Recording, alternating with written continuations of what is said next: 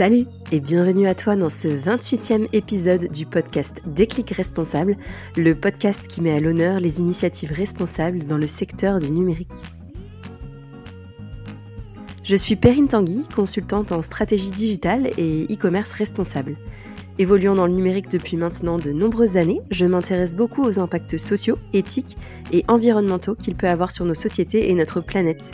Il me tient à cœur d'éveiller les consciences sur ces dangers qu'on n'évoque pas ou trop peu aujourd'hui et de valoriser les nombreuses initiatives positives qui existent déjà. Pour ce tout premier épisode de 2023, j'ai eu le plaisir de recevoir Alizé Collin. Alizé est product designer pour Frugère et consultante numérique responsable, mais c'est avec sa casquette de fondatrice du site Le Bon Digital qu'elle vient nous parler aujourd'hui. J'avais à cœur de vous présenter un média différent du podcast Déclic Responsable, un média que je consulte par ailleurs assez régulièrement. Allez, sans plus attendre, on retrouve Alizé pour parler sensibilisation au numérique responsable, et moi je te retrouve à la fin de l'épisode pour boucler la boucle. En attendant, je te souhaite une bonne écoute. Salut à tous, salut Alizé, tu vas bien? Salut Perrine, ça va et toi? Ouais, très bien, merci. Est-ce que je peux te demander de commencer par te présenter, s'il te plaît? Ouais, bien sûr. Alors, donc, je m'appelle Alizé Collin, euh, je suis en cinquième année de master en UX design, euh, donc en, comment dire, en conception de services numériques euh, et digitaux, etc. je suis en alternance depuis à peu près un an chez Digital for Better et j'ai fondé le média Le Monde Digital il y a de ça bien deux ans maintenant. Trop bien. Bravo pour tout, tout ça déjà. Est-ce que tu es jeune en fait Tu as quel âge? Ouais. Euh, j'ai 21 ans. Bien... Non, attends, si, 21 ans. je me trompe de mon âge. C'est magnifique. non, bientôt 22. On va arriver en décembre, c'est pour toi. Ouais. c'est ça. Ok. Eh ben, trop bien. Bravo pour, euh, pour tout ce que tu as déjà accompli si jeune. Euh, ça a été quoi ton, ton déclic concernant le numérique responsable? Alors le déclic, donc en gros moi j'ai commencé avec un bachelor en chef de projet digital. Euh, donc euh, du côté de Nantes. Euh, et en fait, avec mon école, on avait des, des passes un peu moins chères pour des conférences, donc un événement de conférence qui s'appelle Web Today à Nantes. Et du coup, je me suis dit, bah, ce serait sympa que j'y aille. Euh, j'ai regardé quelques conférences et là, j'en vois une qui sort un peu du lot. Et je vois que ça voulait parler de pollution numérique. Je me dis, oh là là, j'y vais. Et en fait, euh, j'avais, je pense que j'avais déjà un peu un, un, côté un peu écolo ou une sensibilité, une sensibilité, euh, tu vois, environnementale, euh, mais je voyais pas du tout le rapport avec euh, avec mes études en fait. Je voyais plutôt comment utiliser l'outil numérique ou la com pour sensibiliser aux enjeux environnementaux plutôt global quoi. Et là, je me dis, ok, donc j'ai cette conf, et là, j'entends parler du fait que bah, le numérique en tant que tel, donc mon métier, enfin, mon futur métier, mon futur secteur plutôt, pollue quoi. Et, euh, et j'étais euh, j'étais hyper surprise et à, la fois c'était en même temps euh, bah, je le savais. Enfin je sais pas comment dire mais c'est normal mm. bien évidemment que des, des appareils électroniques à la fabrication ça pollue, bien évidemment que tout le transfert des données et tous ces appareils allumés toute la journée bah, ça, ça, pollue. Enfin voilà. Et il y avait aussi tout le côté social et donc voilà donc c'était une heure de conférence que je me suis pris pleine tête. donc voilà donc ça ça a été quand même un premier déclic en deuxième année. C'était quand ça, Alizé euh, C'était en, ouais, en, en, deuxième année, donc ça devait être ouais, 2018 euh, ou 2019, un truc comme ça. Et, euh, et, en fait, un peu le deuxième déclic qui est arrivé, c'est que après ces conférences, je suis, euh, je suis revenue en cours, je sais pas, dans la semaine après. Et j'en ai parlé un peu à, déjà à, à, tous mes collègues de promo et mes potes, et aussi à des intervenants. Et en fait, ce qui était dingue, c'était de me dire que il y avait très peu de gens qui connaissaient, euh, qui connaissaient ce sujet-là et, et, ce problème-là en fait de pollution. Hmm. Même mes intervenants à qui j'évoquais le, le, sujet, ils me disaient ouais, je sais pas, j'ai jamais vraiment pensé. Et là, je me suis dit genre ah, ok, mais alors euh, auprès de qui je peux trouver des infos quoi? Ouais. Donc, euh, donc voilà, donc ça c'était tout le début un peu de ouais de ma prise de conscience. Et puis après j'ai fait que euh, que chercher, creuser, creuser et puis tous les rapports possibles que j'ai pu trouver dessus. Et, euh, et voilà, ouais, c'était vraiment, vraiment le début, quoi. Ok, ok. Et, euh, et justement, là, tu, tu parles de, de, tes, de tes potes, de tes, de tes camarades de classe ou quoi, parce que tu étais encore en études. Enfin, tu es mmh. d'ailleurs toujours en études, mais Aujourd'hui, à l'école, justement, parce que tu es encore en études, tu as un M2, tu me disais tout à l'heure, est-ce que est-ce qu'on en parle? Est-ce que ça change? Est-ce que les profs commencent à aborder le sujet avec vous? Parce que pour le coup, tu fais un, master qui est spécialisé dans le numérique. Donc, est-ce que qu'il est-ce qu'il commence à y avoir une petite sensibilisation au sujet au niveau des étudiants? Alors de plus en plus, donc ça c'est un super point. Enfin en tout, cas dans mon école, mais je pense que dans, dans toutes les écoles ça commence à se bouger. Euh, parce que déjà de base on en parle de plus en plus. Euh, il y a euh, ouais 3-4 ans déjà on en parlait moins, où il y avait déjà quand même une belle communauté qui était installée, mais c'était beaucoup moins évoqué. Il n'y avait pas d'événements sur le sujet, il n'y avait pas de, de formation en ligne sur le sujet, voilà. donc au début c'était quand même assez compliqué de trouver des infos en tout cas. Et maintenant de plus en plus on, peut avoir des cours là-dessus. Je sais que j'en ai pas eu encore du tout. Euh, et c'est un truc pour autant que, enfin, je demande à en avoir et, euh, et c'est une demande aussi de, de pas mal d'étudiants d'être formés sur le sujet parce mmh. que bah il y a des euh, il y a aussi des réglementations qui arrivent, notamment au niveau de l'accessibilité où là on a dû avoir des cours parce qu'il y a une réglementation qui est arrivée. Donc le but c'est d'avoir aussi des cours d'éco-conception parce qu'il y aura peut-être une réglementation qui va arriver, enfin une réglementation contraignante.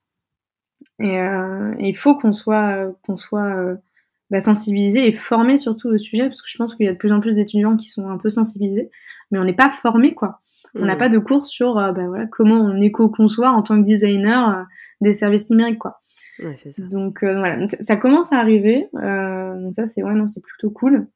je sais que dans mon école à l'ECV, il y, a, y a quelques cours qui commencent à s'intégrer en M2, mais encore c'est vraiment pas la norme. Il y a des événements, des hackathons, des workshops à droite à gauche sur le sujet. En fait, c'est ce qui est compliqué, c'est que là, on, on, fait travailler des étudiants euh, sur du numérique responsable pendant un workshop, pendant une semaine sur un projet, et pour autant, ils n'ont jamais été formés à travailler comme ça. Donc, euh, c'est, on est vraiment au tout début, quoi. Donc, euh, donc voilà, donc vraiment, il faudrait faire évoluer les choses parce qu'en fait, on sera les prochains à, à rentrer sur le marché du travail. Et en fait, si on forme pas les étudiants dès le départ à savoir éco-concevoir, hein, c'est plus compliqué de se, se, former derrière, en fait, enfin, plus tard, quoi. Mmh. Ouais. Donc, euh, le plus tôt, c'est le mieux, quoi. Ça va arriver, ça va arriver. Mais oui, ça va arriver. Restons optimistes. ouais, Déjà, tu as vu la différence en, en 3-4 ans, tu disais. Ouais, bien sûr. Non, ça, c'est cool. c'est déjà une bonne chose. Ok. Bon, et tu es ici pour parler euh, du bon digital. Est-ce que tu peux nous présenter le bon digital? Qu'est-ce que c'est? Ouais. Alors, le monde digital, c'est un média qui est entièrement dédié au numérique responsable, donc c'est-à-dire aux, enjeux environnementaux, sociaux et sociétaux liés au numérique. Euh, j'ai fondé ce média-là il y a de ça, ouais, deux ans. C'est arrivé un peu après euh, la conférence. En gros, euh, pour la petite histoire, de base, je devais partir pour un stage à l'étranger, donc pour faire du marketing digital au sein de Greenpeace en Australie. Et il y a un truc qui s'appelle le Covid qui est arrivé. Ah, et a un peu changé tous les plans. Donc, euh, c'est-à-dire que ouais, j'avais ma, valise de prête pour partir euh, avec euh, voir les koalas et tout. Et cinq jours avant le départ, les frontières sont fermées. Donc, je me suis retrouvée chez moi, déjà devoir retrouver un stage et à me dire, ok, je peux pas rester les bras croisés chez moi sans rien faire. Je déteste ça de base. Puis en plus, j'avais ce sujet-là entre les mains qui me qui me tournait, qui, qui, me tournait, qui, qui me tournait, enfin, qui, qui me tournait dans la tête. Et je me suis dit, mais il faut absolument que j'en fasse quelque chose. Et, euh, et quand je cherchais euh, des infos, euh, des infos par rapport à ça sur, sur Internet, j'avais que des rapports ou des, ou des baromètres, des trucs assez, assez complexes. Il y avait quand même le blog greenity.fr qui en parlait. Je me dis, mais en fait, il y, a peu d'infos, comment dire, euh, vulgariser là-dessus en fait. et je me suis dit, bah, voilà, c'est ça, et compréhensible par tous quoi. Mm, mm. Et je me suis dit, bah ok, bah dans ce cas-là, euh, si je trouve pas ce que je veux, bah je vais le faire moi-même. et, euh, et c'est là où je me suis dit, bah ok, bah, je, vais parler de ça. Et le tout premier article que j'ai écrit, c'était sur l'éco-conception. Donc qu'est-ce que c'est qu'éco-concevoir?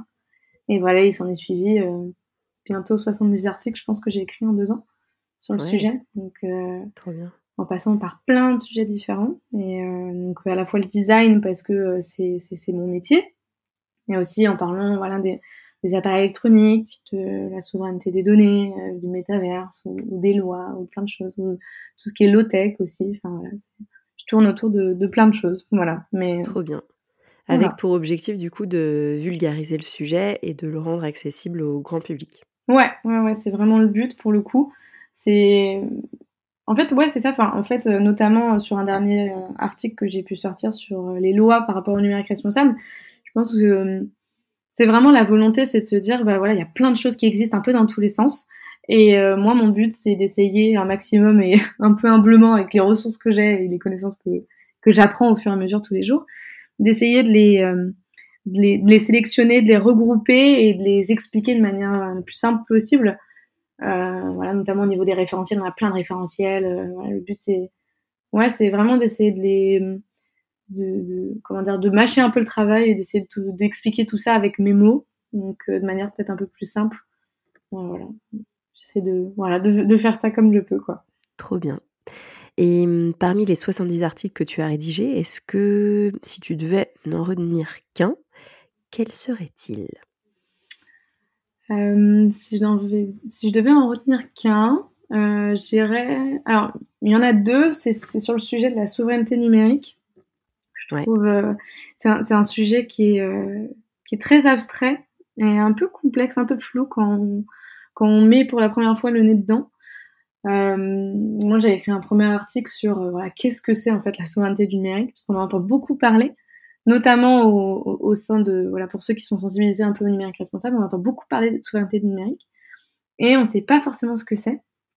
Alors qu'en fait, ça, ça a un lien direct avec tous les impacts euh, du numérique, en fait. Euh, euh, la souveraineté numérique, ça, induit des impacts environnementaux, sociaux et sociétaux différents, tout simplement parce que le numérique maintenant et Internet ça s'est formé euh, avec des entreprises privées, avec un petit groupe d'entreprises privées, ce qui fait que c'est elles qui forgent euh, la vision du numérique et qui forgent le numérique qu'on a tous les jours en tant qu'utilisateur.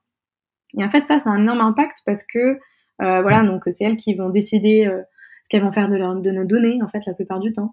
Pour l'instant, on a, on a, un peu de réglementation, mais voilà, c'est elles qui, c'est elles qui ont les cartes en main, en fait.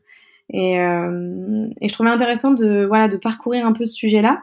Et j'ai tombé aussi sur, euh, sur une conférence et sur le travail de Ophélie Coelho, qui est euh, à l'Institut Rousseau, et qui, elle, est spécialisée dans la souveraineté numérique et qui était intervenue voilà, pour des conférences et des podcasts. Et, et je trouve ça, enfin c'est pareil, c'était un petit déclic aussi sur ce sujet-là, de me dire, ok, bah, il y a tout ça qui est lié en fait.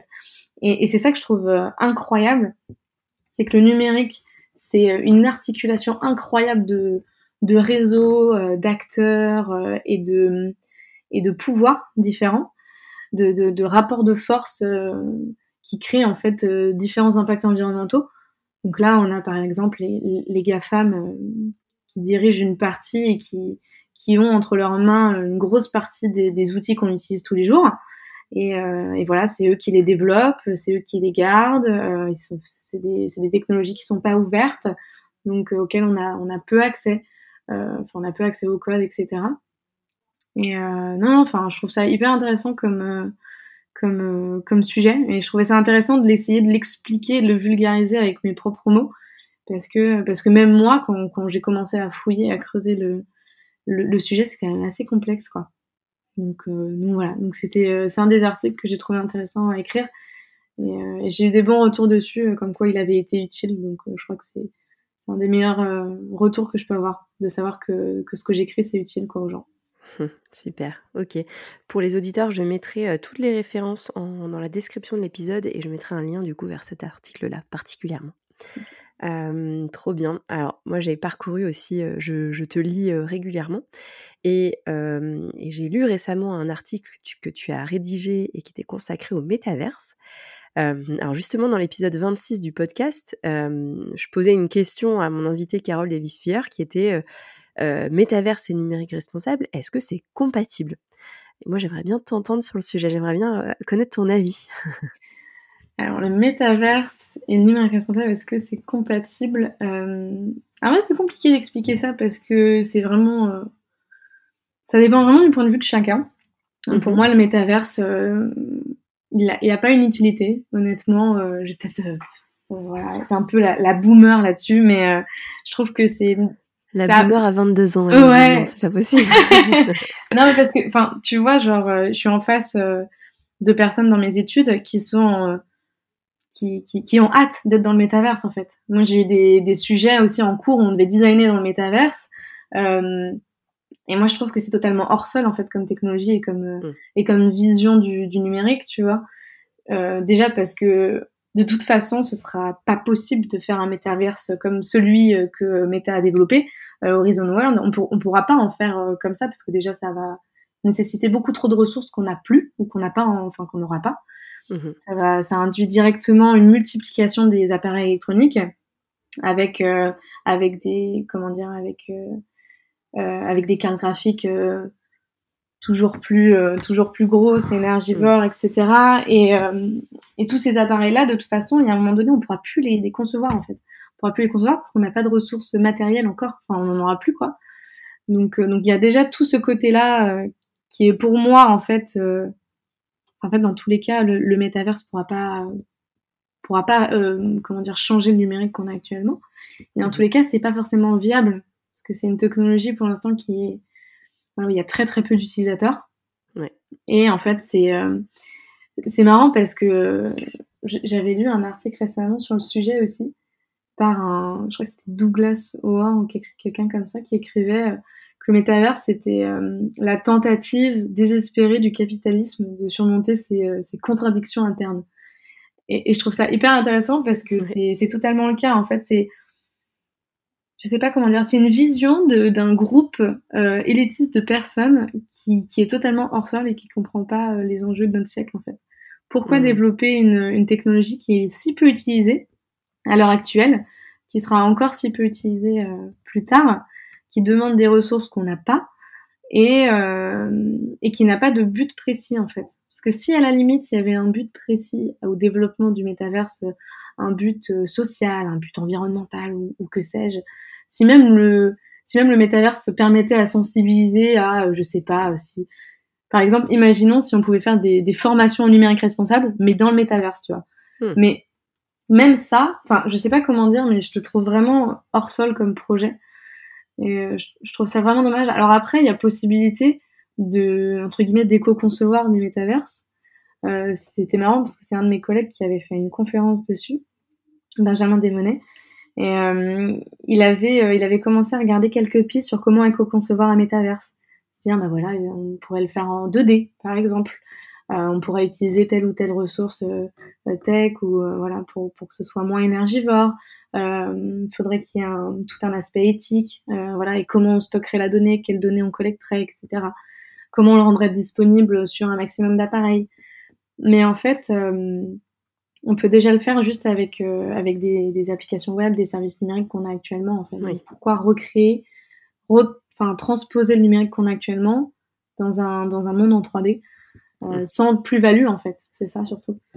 Donc, oui, c'est ça. Euh, donc, donc c'est là où j'ai un peu de mal. Après, je suis, je m'intéresse toujours au sujet parce que je suis curieuse et j'ai envie de savoir ce qui, ce qui va arriver.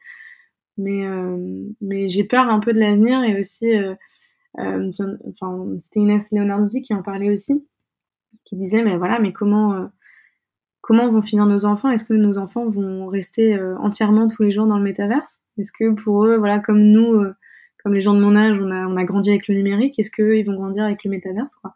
Hmm. Et dans ce cas-là, à quel point ça va affecter nos relations sociales, notre rapport aux autres? Donc là, je pense qu'il y a un gros impact social aussi qui, voilà, auquel on on, on peut pas définir encore, mais voilà, je pense que la balance euh, tombe plus du côté du voilà de, d'un désavantage que d'un avantage pour la société. Ouais. C'est mon point de vue là-dessus. Ok, non, mais c'est toujours intéressant de, de, de, recueillir les différents points de vue de mes invités. C'est chouette. Mm. Merci beaucoup d'avoir partagé ton avis là-dessus. Euh, Alizé, on arrive à mes petites questions fil rouge. Euh, et la première question que j'aime poser à mes invités, c'est savoir euh, si tu as des conseils d'ouvrages à lire ou de documentaires à voir qui t'ont marqué et que tu aimerais partager aux auditeurs sur le sujet du numérique responsable, bien évidemment. ouais, ouais, bah, il y en a pas mal pour le coup. Euh, déjà au niveau des ouvrages, euh, moi j'ai beaucoup beaucoup aimé euh, l'ouvrage de, Vincent Courboulet sur le numérique responsable. Je sais plus le nom exact. je crois que ça doit être Concevoir le numérique responsable. Je sais plus. Ok. Il va, m'en vouloir depuis savoir le nom de son ouvrage en plus. Non, mais... Vincent, si tu nous écoutes, Vincent, je, ferai une petite recherche et je, et je mettrai le, le, le, nom de l'ouvrage de toute façon dans les références. ouais, ouais, ouais. Mais euh, ce que j'ai trouvé vraiment intéressant dans son ouvrage, c'est déjà la manière dont il l'a découpé, où vraiment il a expliqué mais, mais des trucs si complexes. Il a réussi à en faire un ouvrage euh, synthétique. Voilà, il a parlé à la fois d'impacts sociaux, environnementaux, euh, d'impacts à la fois euh, internationaux et aussi français. Donc déjà, je trouve ça hyper intéressant parce qu'il a réussi à faire une cartographie un peu de, de des sous-sujets du numérique responsable et ça, c'est vraiment vraiment pas simple. Euh, et en plus de ça, il y a vraiment un truc hyper cool que j'ai trouvé dans son bouquin, c'est qu'à la fin, il a fait un, il a tout un mini chapitre sur euh, qu'est-ce que serait une journée numérique responsable. Et ça, j'ai trouvé ça fort parce que donc en fait, il raconte la journée, euh, voilà, quand il se lève avec avec sa famille, etc. Sur bah, à quoi ça ressemblerait si on était euh, dans un monde où le numérique responsable était la norme en fait. C'est-à-dire, bah, voilà, euh, par exemple, j'ai euh, j'ai un dumb phone, donc un, un, comment dire un téléphone d'une ancienne génération. J'ai pas le dernier iPhone, mais on s'en fiche. voilà, je fais attention. Enfin voilà, j'évite d'utiliser ma 4G quand je sors. Enfin voilà, j'utilise mes, enfin comment dire, j'écoute mes musiques, mais en hors connexion. Enfin voilà, et mm. il décrit toute sa journée comme ça. Et je trouve ça super cool parce que, en fait, ce qui manque beaucoup dans, euh, quand on parle de sujets environnementaux ou sociaux et, et de tous ces enjeux-là qui sont hyper anxiogènes, honnêtement, euh, on oublie vite euh, à quoi ressemblerait notre futur si euh, on mettait en place toutes les bonnes pratiques euh, mm. qu'on évoque à chaque fois. C'est vrai. Et en fait, c'est, je pense que c'est grâce à ça aussi que, enfin, en fait, ce qui est cool dans, ce bouquin-là, c'est qu'on peut se projeter en fait avec euh, cette journée-là. Hmm. Et c'est vraiment ce qui manque aussi des fois dans les discours, c'est de se projeter et se dire, mais voilà, un, numérique responsable, c'est pas euh, un numérique, euh, euh voilà, comment dire, pauvre, qui est qui est beaucoup hmm. moins coloré, qui est beaucoup moins fun que ce qu'on connaît actuellement.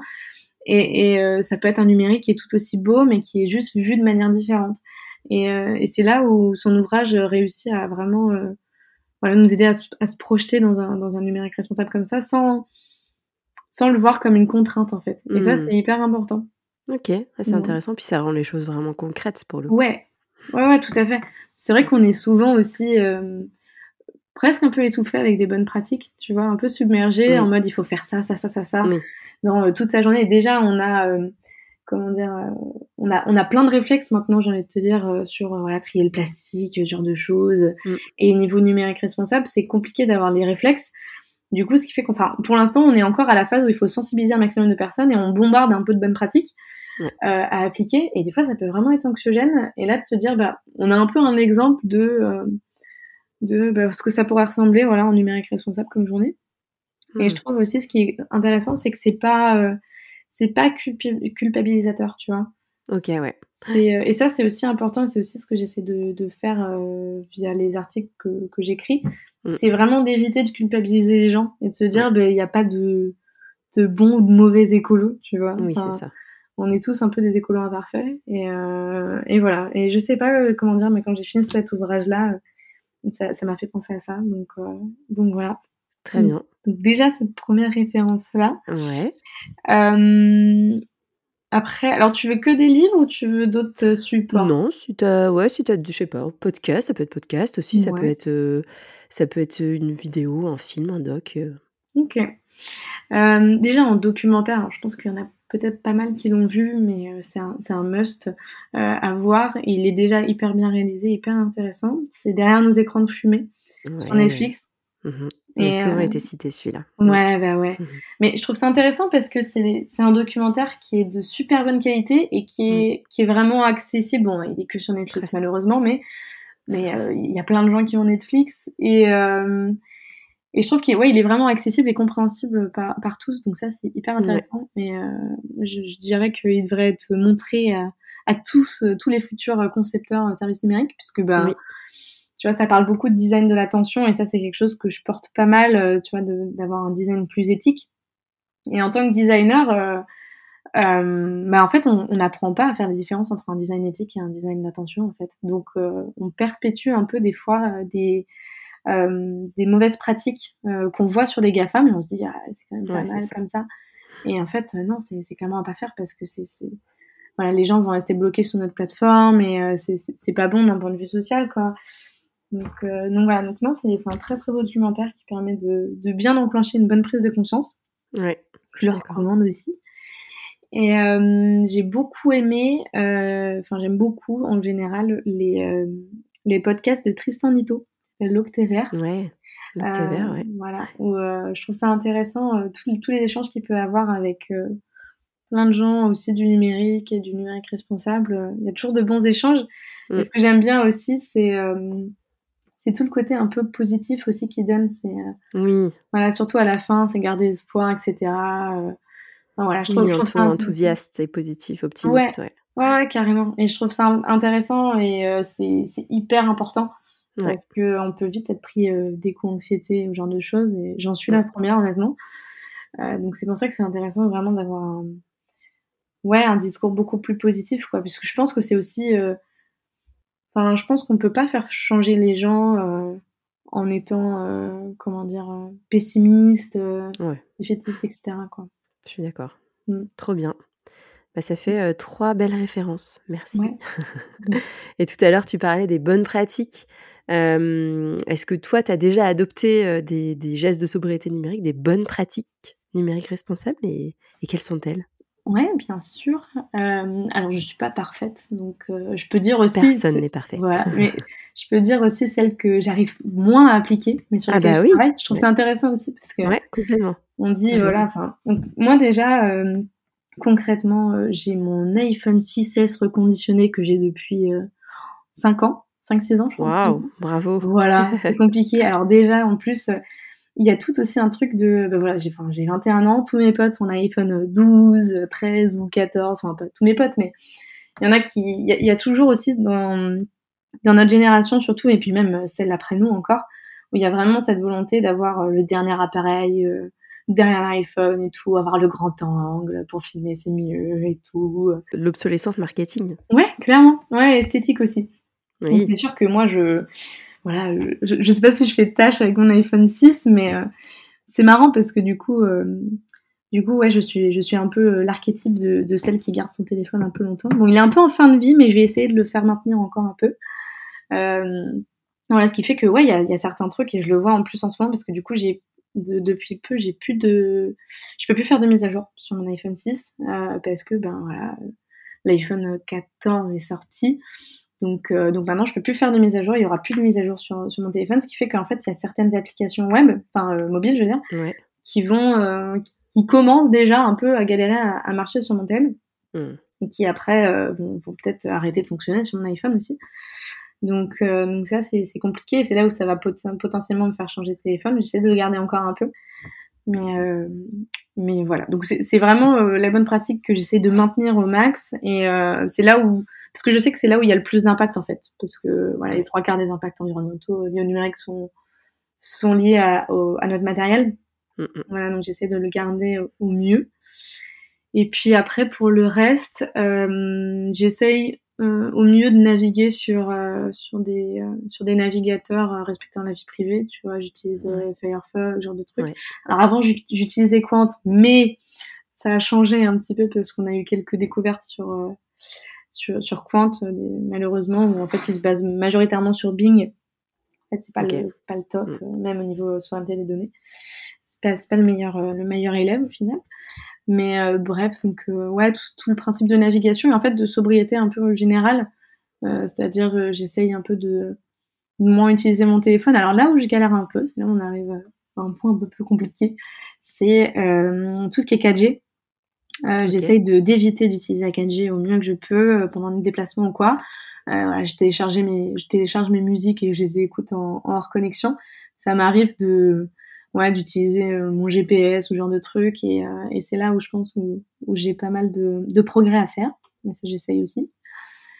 Et euh, voilà. Et après, des bonnes pratiques au quotidien, bah, c'est aussi dans mon métier, en fait. Euh, oui. Quand je design des, des sites web ou, euh, ou, des applications mobiles ou des outils métiers, j'essaye de, de respecter un maximum des principes d'éco-conception.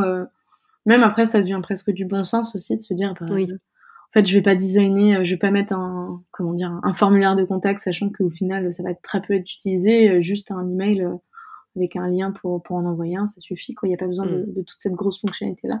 Enfin, c'est un, un exemple parmi tant d'autres, hein, mais euh, voilà, un design plus frugal ou ce genre de choses. Mais c'est hyper Ouais. intéressant parce que c'est challengeant selon des clients, des fois. Mais oui, oui, j'imagine, on peut pas appliquer parfois toujours ça. Et puis en fait, on a des clients en face aussi qui sont pas, euh, pas toujours sensibilisés. Donc ça, Ouais. c'est aussi notre rôle de, bah, de les sensibiliser à, à, à- à ces impacts-là et à dire, bah, nous, on préférerait faire comme ça, c'est un peu mieux, c'est un peu plus simple, quoi. Et, euh, Et alors, vous arrivez à les convaincre? Ouais, ouais, ouais, en vrai, euh, en vrai, il y a pas mal de choses qui changent. Les gens sont assez ouverts, en fait, au changement. Mm. Euh, même, bon, des fois, c'est un peu plus compliqué parce qu'il y a des contraintes euh, liées à leur métier ou quoi qui font que telle ou telle fonctionnalité sont un peu indispensables, euh, ce qui est totalement normal. Et dans ce cas-là, bah, c'est pareil, c'est du bon sens, on, on- on va les garder. Mais en vrai, euh, tout le monde est assez agréablement surpris de, de l'engagement qu'on peut avoir euh, sur ce design-là ou même sur la conception aussi technique derrière. Donc euh, les gens et puis en fait ça, ça a plein de bénéfices euh, d'un point Oui. de vue SEO, euh, d'un point ça. de vue euh, enfin voilà, expérience utilisateur. Donc euh, les gens sont, préfèrent plutôt quoi. Très bien. Parfait. On est, on va sur, on est sur la bonne voie, du coup. Ouais, ouais. Ah ouais, quand même. ouais. Ok. Euh, et puis alors, dernière question, Alizé, que j'aime poser aux invités, euh, qui est pas facile, je te l'accorde. Euh, c'est de connaître ta vision de l'avenir du numérique en France et dans le monde. Ouais. En France, honnêtement, je pense qu'on essaye d'aller dans le bon sens. Déjà parce Ouais. que on est le premier pays à avoir passé une loi pour réguler l'empreinte environnementale du numérique en France. Ça s'appelle la loi. Rennes. qui est passée euh, en novembre dernier, donc ça fait euh, quasiment un an, même Oui. un peu plus d'un an. Oui. Donc, euh, et ça, même s'il y en a qui disent que c'est pas assez, qu'on n'est pas allé assez loin, etc., je trouve que c'est une avancée qui est quand même incroyable parce que, euh, en fait, on est le pays le plus avancé sur le numérique responsable, clairement. Euh, j'a- j'avais fait aussi, j'avais écrit un article sur la vision un peu, bah, que- comment, enfin, comment on parle du numérique responsable au niveau international. Et en fait, euh, c'est un sujet très européen, euh, ou très franco-français, ou francophone en tout cas. Ouais. Et euh, en fait, quand tu vas un peu plus loin, quand tu vas aux États-Unis, euh, l'impact environnemental, c'est clairement pas évoqué. Clairement pas. Mhm. À la limite, il y a un peu plus de trucs sur l'aspect social. Il y y avait aussi tout un mouvement, notamment sur sur l'impact social et sociétal de l'intelligence artificielle, Ouais. avec, euh, je me souviens plus du nom de l'association, mais qui travaillait beaucoup à ça. Euh, voilà, donc il y, a- il y a un peu de sujets, mais en fait c'est vraiment français. Donc je pense que, je pense honnêtement qu'on va sur la bonne voie. Et euh, quand je vois quelques, quelques ben, par exemple, on a le RGPD qui est mis en place, donc le référentiel général d'amélioration, enfin de protection des données, pardon. Et on a le RG2A aussi, donc le référentiel général d'amélioration de l'accessibilité. Là, qui, sont, euh, comment dire, où il y a une réglementation liée, donc c'est-à-dire qu'il y, a des- entreprises ou des institutions qui sont euh, obligées de l'appliquer. Euh, et on a développé, enfin la DINUM a développé le référentiel général d'éco-conception de services numériques, qui s'appelle le RGESN, là qui est, juste pour l'instant en tant que référentiel et qui n'est pas applicable de manière contraignante à des sites web, à des applications, etc. Mais on peut se dire que après ça viendra euh, au sein de nos réglementations en fait. Donc je me dis qu'il y a quand même de belles avancées et qu'on a bien ouvert la voie et euh, on en parle de plus en plus. On a de plus en plus d'événements aussi euh, en France euh, là-dessus, donc ça ça fait vraiment plaisir. Ouais. On a euh, on a le Green Tech Forum, on a euh, les conférences Ethics by Design, on a, on a plein de choses et vraiment la France est vraiment proactive sur ce sujet-là, donc j'ai pas de doute que euh, qu'on va être un peu meneur sur le sujet. Ouais. Et, euh, On l'est et- déjà, je pense. Ouais, ouais, ouais, je pense aussi. Et après, on a, on a toute l'Europe qui suit bien, euh, la Belgique, la Suisse. euh, voilà, il y a, y a déjà l'INR, l'Institut numérique responsable, qui est présente, en, qui est présent en Belgique et en Suisse. Mhm. Le collectif IT aussi. Donc, euh, donc il y a plein, il y a plein de choses à faire, ouais. Donc, euh, je pense qu'on est sur la bonne voie. Moi, je reste optimiste, tu vois. Ouais, c'est bien. J'aime bien cette euh, vision optimiste. Trop bien. Euh, super. Eh bien, écoute, merci beaucoup pour ce partage, Alizé, et bravo encore pour ton parcours et, et tout ce que tu fais, euh, tout ce que tu mets en place, notamment via le bon digital. Merci beaucoup. Euh, Qu'est-ce qu'on peut te souhaiter là pour 2023 Euh, alors, déjà d'avoir euh, mon master, ce serait super. Ah bah Déjà. ce serait cool, mais euh, ça, je pense que ça va aller. Puis bah après de pas, de continuer et de voir le sujet grandir. Moi, j'aime. moi, ce que j'adore, c'est vraiment de, de, voir sur LinkedIn ou même de voir sur plein d'événements pro de plus en plus de, de, gens qui sont qui sont sensibilisés au sujet et qui ont vraiment envie de d'avancer là-dessus. Donc, j'ai envie de dire plein de nouveaux projets sur lesquels on peut bosser pour faire avancer le numérique. voilà. non, plein de choses, plein de choses à faire. Encore plein de projets, quoi. Ok, ok. bah écoute, on te souhaite plein plein de projets, un diplôme euh, euh, d'ici au mois de juin, et puis euh, en attendant, bon courage pour cette dernière ligne droite d'études, et, et puis on, espère te lire bientôt et régulièrement encore en 2023. Ouais, merci beaucoup Perrine. Merci à toi Alizé, passe une bonne journée. Merci à toi aussi. Au revoir. J'espère que cet épisode t'a plu et t'a donné envie de parcourir la soixante-dizaine d'articles qu'Alizé a déjà rédigés sur le site Le Bon Digital. D'autres épisodes de ce podcast arrivent bientôt avec des sujets tout aussi passionnants. Pour te tenir au courant, n'hésite pas à me retrouver sur LinkedIn sous Perrine Tanguy ou sur le compte Déclic Responsable d'Instagram. Enfin, si tu as aimé cet épisode, n'hésite pas à le partager et à mettre 5 jolies petites étoiles sur Apple Podcasts. Je te souhaite de passer une belle journée et surtout une très bonne année 2023. Parmi tes résolutions de début d'année, n'oublie pas d'y inclure quelques gestes simples de sobriété numérique, comme ne pas céder aux sirènes de l'obsolescence marketing et garder ton smartphone le plus longtemps possible. À très vite!